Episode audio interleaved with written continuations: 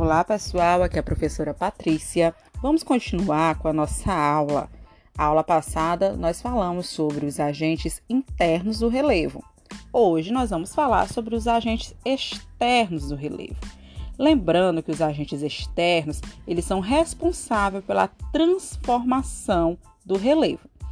Na aula passada nós vimos que os agentes internos, eles são responsáveis pelo surgimento, pela formação que é, são principalmente o intemperismo, é, é, desculpa, é principalmente a questão do tectonismo e do vulcanismo. Já os agentes externos, eles transformam o relevo. E que são esses agentes externos, esses agentes de transformação?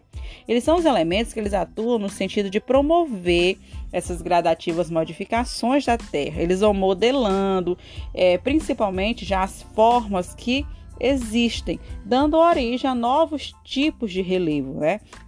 Sabemos que o relevo ele é modificado por dois grupos de elementos transformadores, que são os internos ou os endógenos e os agentes externos ou os exógenos. Então, hoje a gente vai ver principalmente esses agentes modeladores, que são os agentes externos.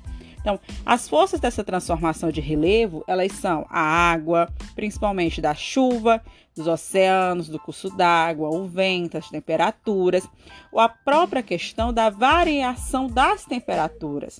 A gente pode incluir também as geleiras e os próprios seres vivos, incluindo a gente, os seres humanos. Dos elementos naturais, o principal agente é a, de, dessa transformação é a água, né? Porque os seus efeitos, eles são rápidos e rapidamente a gente consegue visualizar esse tipo de modificação.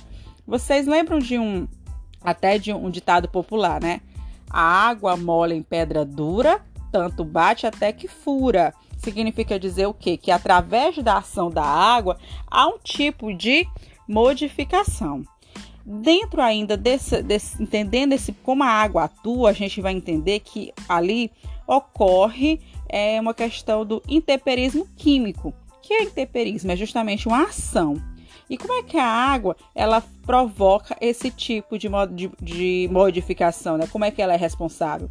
É principalmente através da dissolução de rochas, que além de contribuir para a transformação dessas e de outras formas de relevo, né? E aí, assim, além de contribuir para essa formação do relevo, a gente tem o processo de sedimentação, que é quando há o deterioramento é, das partículas rochosas, que elas são transportadas né, pela própria água para outras localidades, assim também é, como a questão do vento. Dentro de, desse processo de, de modificação, a gente tem que entender que a água ele é um elemento altamente erosivo. Que essa questão de erosão, ele acaba que modificando todo esse processo de construção do relevo. Dentro das erosões provocadas pela água, a gente pode destacar várias. Erosão fluvial, que é causada pela ação dos rios, principalmente ali nas margens dos rios. A lixiviação, que é a lixiviação? É uma, como se fosse uma lavagem, a remoção da camada superior do solo pela água da chuva.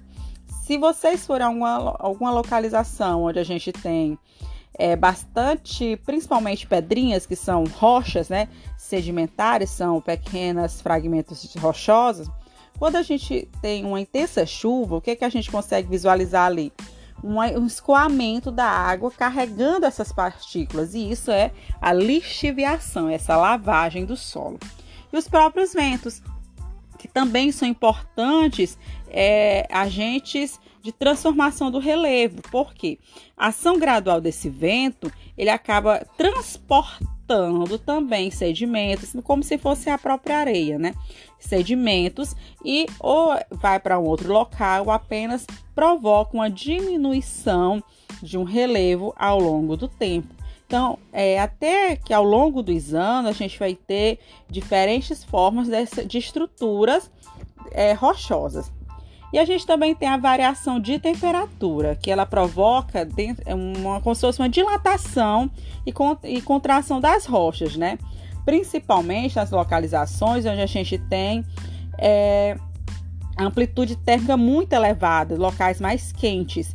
E aí, como é que, como é que essa dilatação acaba diminuindo? Por exemplo, com os graus de dilatação dos minerais, acaba que existem é, uma modificação dentro das rochas e até nessa variação que acaba proporcionando uma quebra da rocha ao longo do tempo. E aí a gente tem mais uma modificação. E a ação dos agentes externos, o relevo, eles são, é muito importante. Por quê? Porque a gente pode ver as áreas geologicamente mais antigas, percebemos que esses agentes eles tiveram mais tempo para exercer suas modificações. Tanto é que é por isso que no Brasil a gente não possui grandes altitudes e regiões montanhosas. Por quê? Porque as maiores inclinações que existiam no Brasil foram lentamente desgastadas ao longo das eras geológicas até alcançarem as formas atuais que a gente tem hoje, tá bem? Então, esses são os principais agentes endógenos. É, espero que vocês tenham compreendido. Qualquer dúvida, podem perguntar.